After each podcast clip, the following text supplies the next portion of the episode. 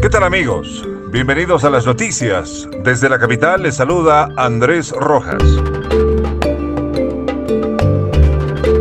El presidente Joe Biden ha revertido los cambios hechos por el gobierno de Donald Trump al examen de naturalización para la ciudadanía estadounidense, según informó el gobierno federal. Es decir, se volverá a utilizar la versión del 2008 de parte de conocimiento cívico del examen, el cual incluye preguntas básicas sobre historia de los Estados Unidos y sobre la estructura del gobierno. En una derrota significativa para el expresidente Donald Trump, la Corte Suprema se negó a intervenir para detener la transferencia de sus registros fiscales. La acción del tribunal sería parte de la culminación de una larga batalla legal. No se pretende que los registros fiscales de Trump se hagan públicos, como parte de la investigación criminal de los fiscales. Pero la acción del Tribunal Superior es un golpe para Trump, porque durante mucho tiempo se ha luchado en muchos frentes para mantener sus registros fiscales protegidos.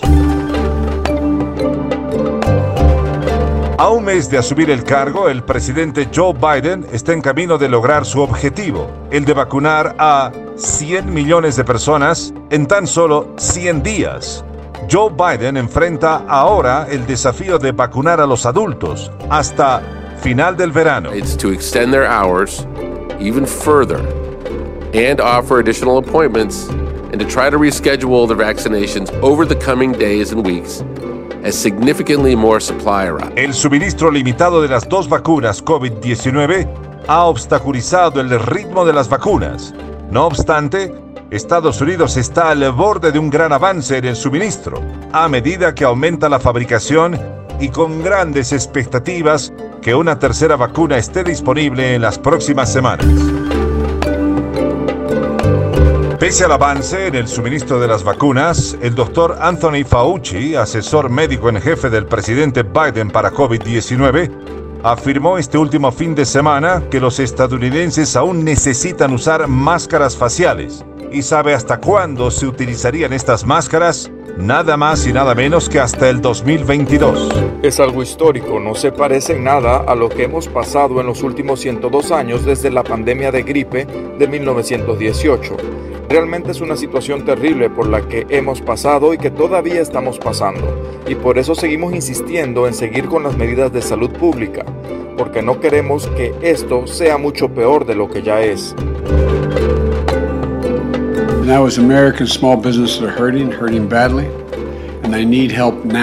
Y nos vamos con buenas noticias. Para los pequeños empresarios, atención se ha anunciado una expansión del programa de protección de pagos diseñado para ayudar a las empresas de propiedad de minorías y muy pequeñas. A partir de este miércoles 24, las empresas con menos de 20 empleados tendrán una ventana exclusiva durante dos semanas para solicitar financiamiento. Vale decir que en marzo se permitirán nuevas reglas para que participen empresas anteriormente excluidas. Se incluyen entonces a personas autónomas, propiedades únicas y contratistas independientes.